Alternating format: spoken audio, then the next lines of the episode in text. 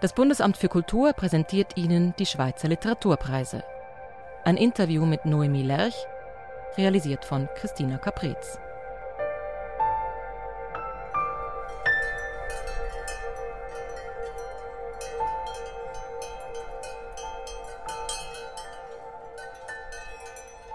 Wir sind heute wieder unterwegs zu einer Trägerin des Schweizer Literaturpreises, heute zu hinterst im Bleniotal auf der Alp Garzotto oder wie es die Einheimischen sagen, Garzot. Ich habe mir hier mit Noemi Lerch ein wunderschönes Plätzchen oben am Luzone-Stausee gesucht, auf der Weide, wo ihre Kühe weiden. Noemi Lerch, was bedeutet Ihnen dieser Ort hier? Mm, dieser Ort ist für den Sommer durch mein Zuhause, mein Arbeitsort, auch meine Inspiration. Ja.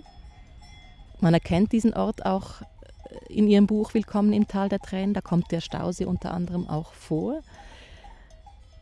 Es ist Ende September, der Alpsommer geht dem Ende zu. Wann sind Sie heute aufgestanden und was haben Sie seither gemacht? Ich bin um 6 Uhr aufgestanden, das war eigentlich ein bisschen zu spät. Aber dann habe ich die Kühe geholt, wir haben sie gemolken. Mein Mann hat angefangen zu käsen, wir haben sie dann auf die Weide gebracht. Heute mussten wir noch die Ziegen zügeln.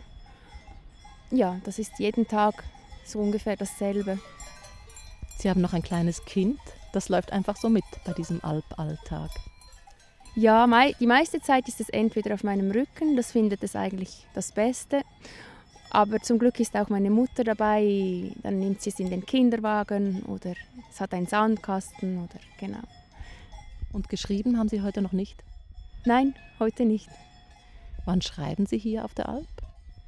Diesen Sommer habe ich fast nichts geschrieben. Ich habe ein bisschen gelesen und ich muss lesen können, um schreiben zu können. Und ich, wenn ich so wenig zum Lesen komme, dann denke ich eigentlich gar nicht ans Schreiben.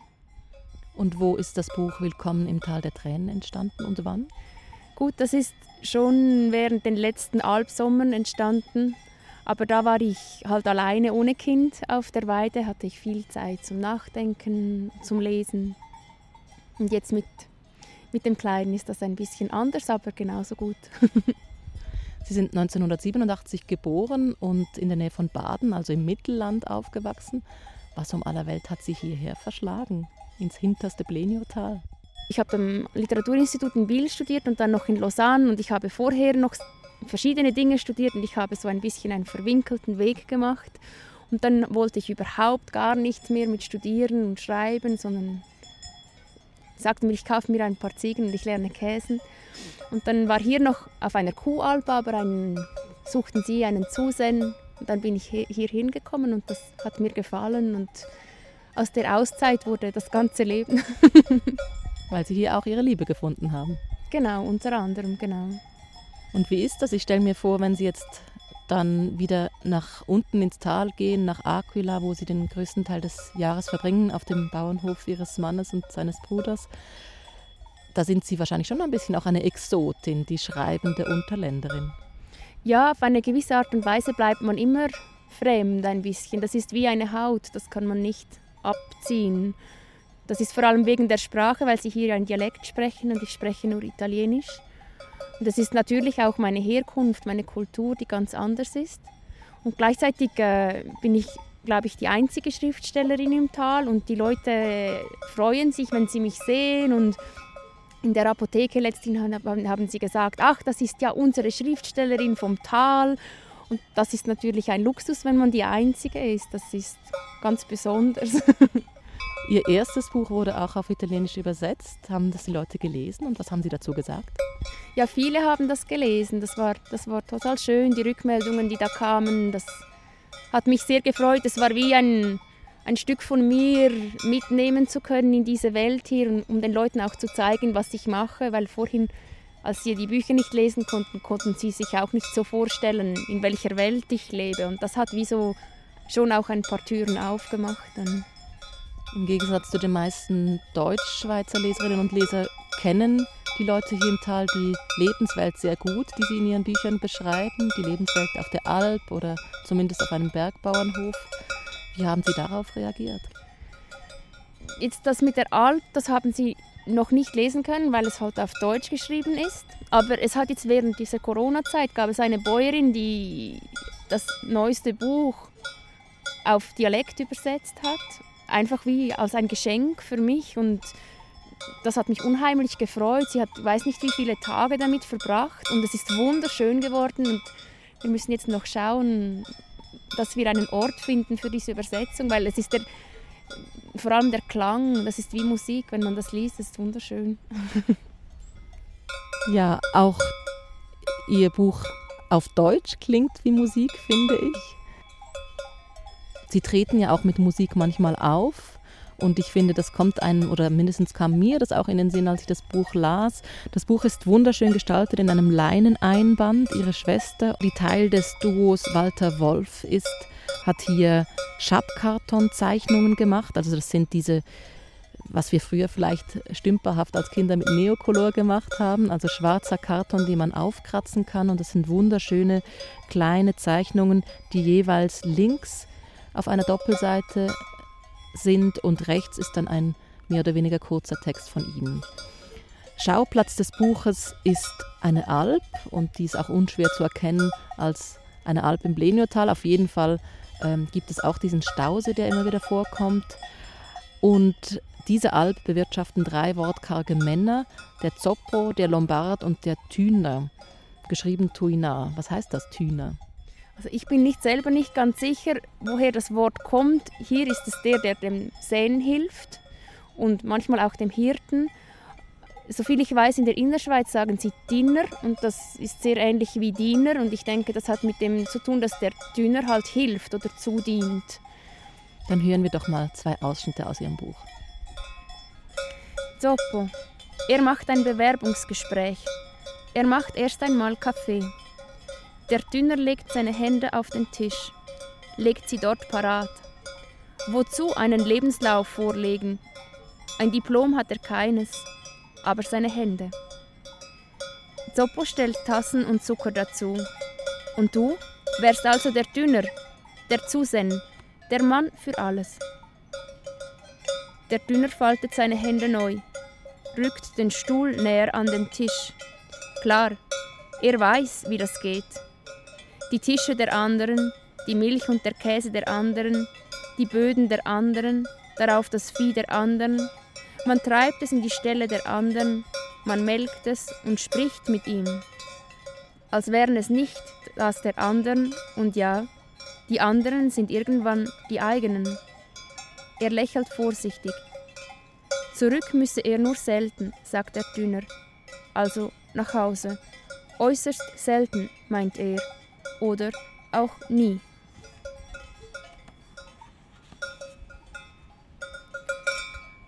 Alpaufzug. Zoppo, der Dünner und der Lombard sitzen im Jeep. Die Kühe sind im Lastwagen. Nach dem Tunnel sagt Zoppo, Willkommen im Tal der Tränen. Tatsächlich, seit sie hier sind, regnet es. Der Dünner wäscht sich nicht mehr. Es graut ihm davor, sich noch nasser zu machen, als er schon ist. Auch die Kühe sind nass und der Hund. Zusammen sind sie eine einzige große Haut. Der Alpaufzug im Lastwagen und nicht, wie man sich das in Zürich vielleicht vorstellt, mit geschmückten Kühen zu Fuß. Die Alp ist ein Tal der Tränen. Sie vermeiden das da sehr stark, ein romantisches Bild der Alp zu zeichnen in dem Buch ja, das war mir sehr wichtig, dass man von diesem Klischee, dass ich von diesem Klischee ein bisschen wegkomme oder dass ich das auf keinen Fall bediene. Ich wollte das so real wie möglich zeichnen, das, das Bild von dieser Alp und ja. Es sind drei sehr spezielle Charaktere, sehr wortkarge Charaktere. Das Schweigen kommt immer wieder vor. Lombard, ein großer, massiger, grimmiger Mann. Zoppo, der eher schweigt mit Gelassenheit und dann eben der Tünner, ein Geflüchteter, so jedenfalls habe ich ihn gelesen, dem die Alp wohl am fremdesten ist. Oder wie würden Sie die drei charakterisieren? Ja, also der Lombard ist sicher sehr launisch, das stimmt, und auf, je länger, je mehr grimmig. Der, der äh, Sopo lebt mit seinem Schweigen natürlich so ein bisschen in seiner Welt. Und und, und ist in dem Sinn auch ein bisschen geschützt durch sein Schweigen. Und dann gibt es den Dünner, der, der halt von weit weg kommt. Vielleicht ist er nicht geflüchtet, aber er kommt von sehr weit weg, von einem Dorf am Meer. Und zwischen dem Zoppo und dem Lombarden so ein bisschen gefangen ist und hin und her schwankt und vielleicht versucht eine Freundschaft aufzubauen, aber es fehlt ihm immer wieder die Sprache schon für die einfachsten Sachen und auch den anderen beiden, die die Sprache eigentlich hätten, kommt sie je länger, je mehr abhanden. Gleichzeitig gibt es auch berührende Szenen zwischen diesen drei Männern. Einmal zum Beispiel weint der Tünner in einem Raum und wird dann umarmt vom Zoppo. Ein anderes Mal sitzt der Lombard zitternd da und der Tünner nähert sich ihm an, schüchtern. Also es gibt schon auch, also es ist nicht ein Ort ohne Emotionen auf jeden Fall. Nein, das auf keinen Fall. Ich glaube nur, es, die Sprache ist von Anfang an sehr schwer. Wie man zum Beispiel schon in diesem Bewerbungsgespräch am Anfang merkt, dass, dass das wie man stellt eine Tasse und Zucker auf den Tisch und das sind eher Worte. Mit dem hat man nicht so Mühe. Es ist wie wenn man mit den Gegenständen sprechen möchte oder mit den Händen oder mit den Füßen, aber das Sprechen mit den Worten ist von Anfang an wie so ein bisschen schwerfällig, ein bisschen beschämt auch und verlegen und, und unangenehm auch. Und das wird dann natürlich noch viel stärker, weil der, weil der Dünner die Sprache eigentlich nicht spricht und darum noch fremder ist als die anderen beiden schon. Wie haben Sie diese drei Charaktere gefunden oder wie haben Sie sie gefunden? Das ist noch eine schwierige Frage. Grundsätzlich sind die drei ähnlich wie wir drei hier auf der Alp organisiert sind. Auch wir haben einen Hirten, einen Zusen und einen Zen. Dann wollte ich mich selbst nicht zu fest als Figur in der Geschichte haben, darum habe ich vermieden, eine Frau als Figur drin zu haben, habe drei Männer gesucht. Und dann während den letzten Jahren, als ich hier gearbeitet habe, habe ich immer wieder Leute kennengelernt, die aus dem Norden von Italien, aus Rumänien, aus Portugal hier hinkamen zum Arbeiten. Und ich dachte immer, das ist so verrückt, diese Leute stecken ihr ganzes Herzblut und, und ihr halbes Leben in diese Orte und, und pflegen diese Tiere und alles pflegen eigentlich ein absolutes Heimatbild, das wir Schweizer das unsere nennen. Und dann gehen sie wieder nach Hause, weil es ist ja nie das ihrige. Und es gibt die, die, die sind jetzt über 60 und haben ein Leben lang das gemacht und haben nie ein eigenes Tier besessen und nie eine eigene Alp gehabt. Und das hat mich irgendwie, das hat mich irgendwie berührt und zum Nachdenken gebracht. Ja. Ich habe mich beim Lesen auch dem Tüner fast am nächsten gefühlt. Ich habe mich gefragt, ob das auch die Figur ist, mit der Sie sich am meisten identifizieren. Ja, das ist sicher so, weil ich selber als Tüner hier angefangen habe mit einer fremden Sprache, mit dem Nichtverstehen der anderen Sprache. Ja. Es gibt auch so zwei Episoden, wo er nicht ganz männlich erscheint. Also zum Beispiel einmal sprechen der die beiden Übergeordneten senden über Frauen, das tun sie dann absichtlich im Dialekt und sagen, eben damit er das nicht versteht und sagt, sagen auch, du bist ja wieder noch. Mhm. Und an einer anderen Stelle beklagt der Thüner sich, dass die anderen keinen Finger in der Küche rühren.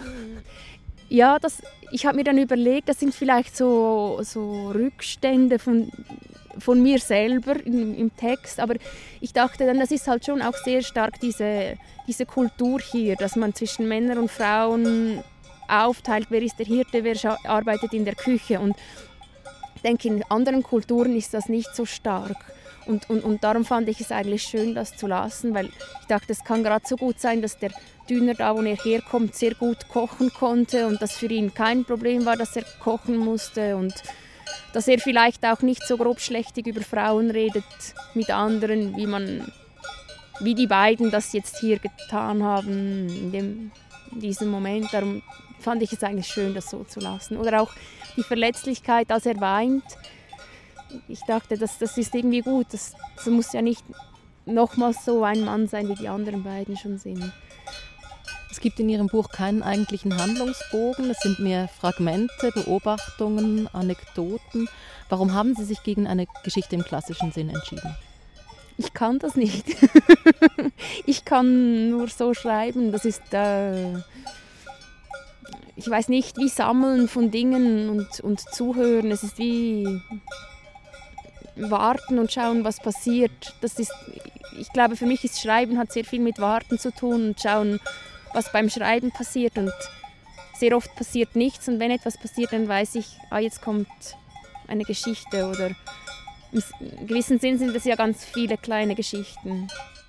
Sie stellen dem Buch auch ein Zitat von Leo Tour voran, der Schriftsteller, der auch Alphirte ist und ganz hier in der Nähe, nämlich auf der anderen Seite der Grena-Ebene im Val. Das Zitat, wer sucht, der findet nicht. Ist der auch ein Vorbild für Sie? Ja, ich weiß jetzt nicht, ob Vorbild das richtige Wort ist, aber ich habe alles von ihm gelesen, was ich finden konnte und das war wie so ein Vorgänger vielleicht, jemandem, dem man gerne folgt und mit dem man sich auf eine gewisse Art und Weise verwandt fühlt, weil er ja halt auch das von sich selber kennt. Er hat auch als Schafhirte gearbeitet und, und, und, und das spürt man in seinen Texten, dass er dieser Welt sehr nahe ist. Hören wir doch noch einen Ausschnitt aus Ihrem Buch, wo eine vierte und vielleicht die wichtigste Protagonistin drin vorkommt, die Natur. Der Lombard schaut auf das weite Grasland. Die Sonne scheint auf den Lombarden und das weite Grasland. Das weite Grasland beginnt im Lombarden aufzusteigen, in ihn hineinzuwachsen. Und die Sonne steigt in den Lombarden hinunter, beginnt in ihm aufzugehen. Der Lombard spürt dieses unendliche Grün in sich, spürt das unendliche Licht. Er spürt die Unendlichkeit in sich wie die Zahl aller Grashalme oder die Kraft der Sonne oder das Gewicht der Erde. Er spürt, wie sich jede Zelle in ihm öffnet, grün wird und Licht, und es beginnt ihm weh zu tun, als müsste er auseinandergehen. Die Fingernägel biegen sich und die Haut an den Fingerkuppen beginnt sich zu spalten. Der Lombard schaut aus sich hinaus, schaut aufs Wasser. Es läuft durch das weite Grasland, schleimig glitzert es im Licht. Dem Lombarden wird es unsagbar zumute, wie das Wasser die Felswände aufbricht und schäumend und gurgelnd aus den Ritzen und Winkeln der weiten Ebene dringt. Was sagt es, das Wasser? Ist es rot, das Wasser?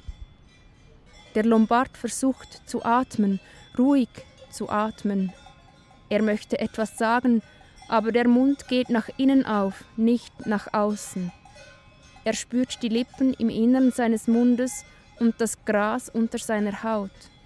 Er will die Augen schließen, aber die Augen drehen sich um, schauen nach innen anstatt nach außen. Da drinnen sieht er nichts als das weite Grasland und die Sonne. Ja, hier verwächst der Mensch mit der Natur, wird eins mit der Natur. Mir kam das so vor, wie wenn Sie da einerseits eine, eine enorme Demut beschreiben, die man hier, stelle ich mir vor, als Individuum sehr stark erfährt zwischen diesen wahnsinnigen, schroffen Bergflanken. Andererseits aber auch etwas sehr Machtvolles. Wenn ich selber Teil dieser mächtigen Natur bin, dann besitze ich auch Macht. Also das, was Sie jetzt gesagt haben, ist sehr wichtig, dass man Teil ist davon. Ich glaube, das ist das, was mich oft irritiert, wenn die Leute mich fragen, die Natur ist wichtig für dich, nicht wahr? Oder du bist gerne in der Natur. Dann denke ich immer, ja, die Natur ist ja nicht außerhalb von mir.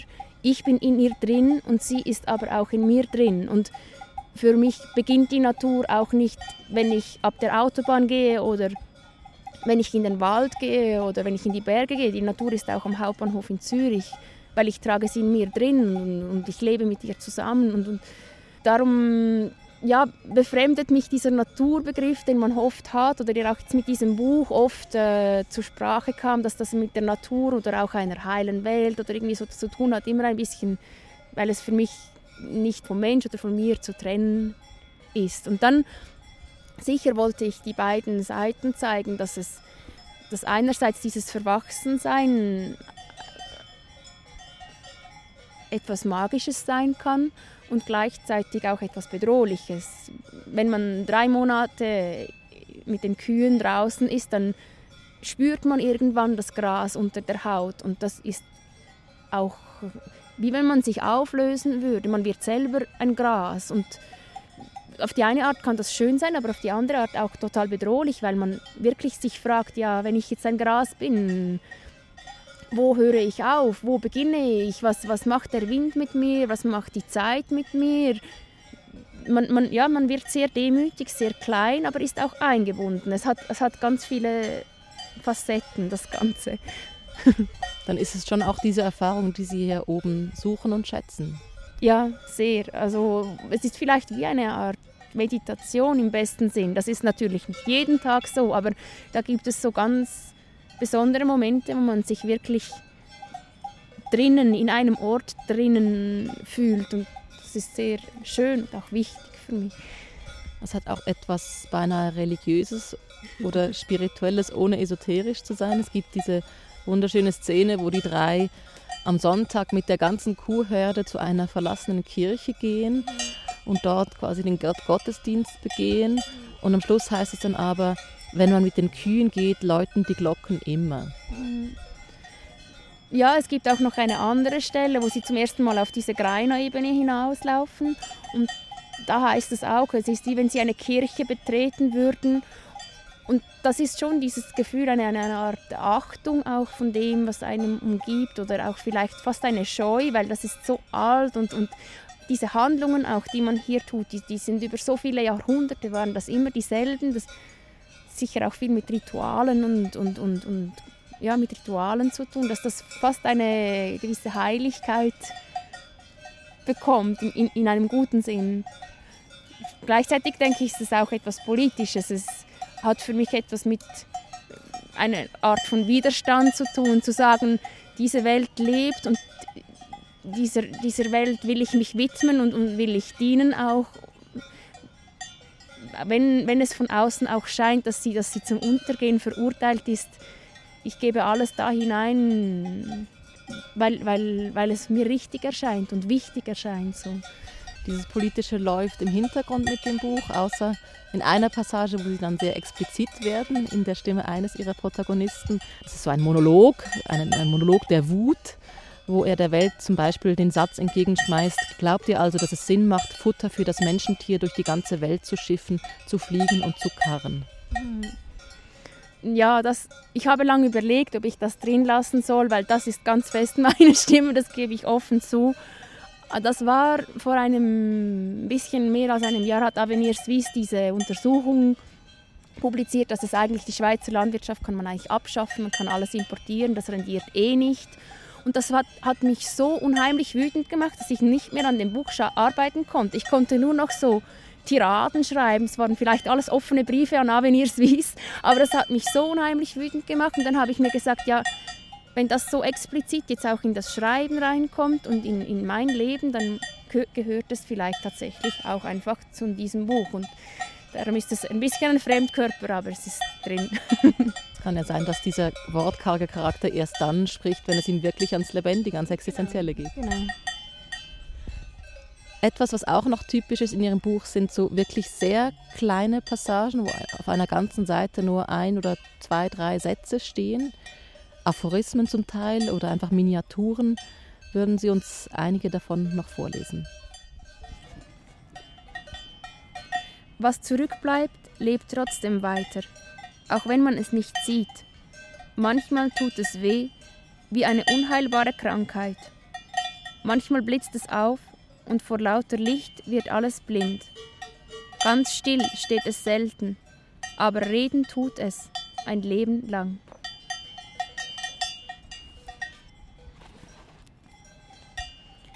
Einst hatte der Lombard gesagt, wenn man einer Kuh die Hörner abschneiden täte, könnte man in ihr Gehirn sehen.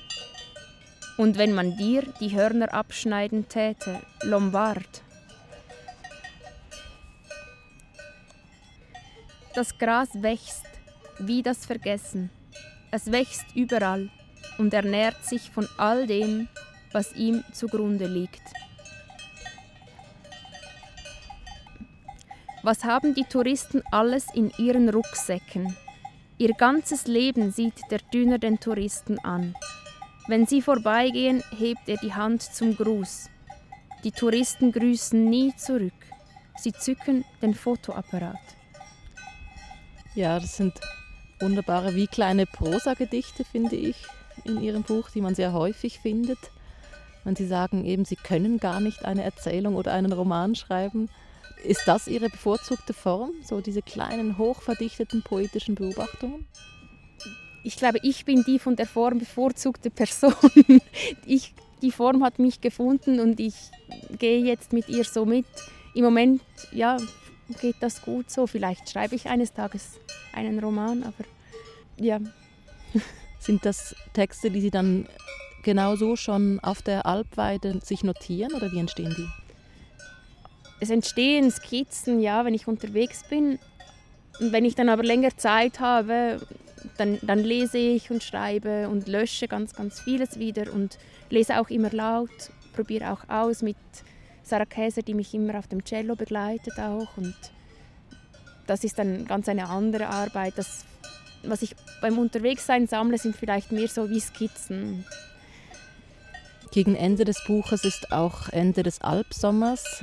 Da heißt es einmal, am Ende des Sommers will der Dünner ein Jahr lang schlafen. Jetzt ist auch bei Ihnen bald der Alpsommer zu Ende, der erste mit Kind. Wollen auch Sie ein Jahr lang schlafen? Ja, ich würde gerne ein Jahr lang schlafen, aber das Kind will das, glaube ich, nicht mitmachen. Ich muss mir noch überlegen, wie ich das organisieren kann, den Winterschlaf. Hm. Zumal ja im Winter auch Ihre schreibintensivste Zeit ist, wenn ich so richtig verstanden habe. Was haben Sie im Moment vor? Haben Sie ein neues Projekt? Nein, im Moment habe ich kein neues Projekt und das ist aber, das beunruhigt mich überhaupt nicht. Ich hatte, die letzten drei Projekte waren sehr nah aufeinander und jetzt ist es auch gut, mal nichts zu haben oder wie Leo Turzo sagt, nicht etwas jetzt extra zu suchen, damit ich ein nächstes Projekt habe, sondern zu warten und zu lesen. Sie können sich auch einmal auf Ihren Lorbeeren ausruhen. Was bedeutet Ihnen der Schweizer Literaturpreis? Es hat mich sehr überrascht, sehr gefreut. Es ist eine große Ehre auch und auf eine gewisse Art und Weise eine Ermutigung, auf eine gewisse Art und Weise vielleicht auch eine Verunsicherung, die, die ganze Aufmerksamkeit. Und ja, man weiß gar nicht, ob das wahr ist. Und ich glaube, gewisse Menschen werden sehr selbstbewusst, wenn sie Bestätigung bekommen. Gewisse Menschen werden eher unsicherer und ich gehöre zur zweiten Klasse, glaube ich. Vielleicht muss der Erfolg noch ein bisschen sacken. Ja, vielleicht.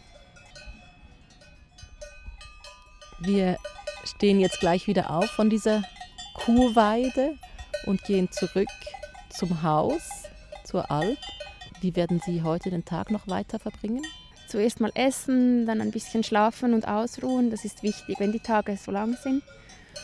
Und dann werde ich die Kühe wiederholen müssen und dann beginnt das Ganze wieder von vorn. Man muss sie melken, man bringt sie auf die Nachtweide. Ja. Dann wünsche ich Ihnen noch einen sehr schönen Tag. Gleichfalls, danke.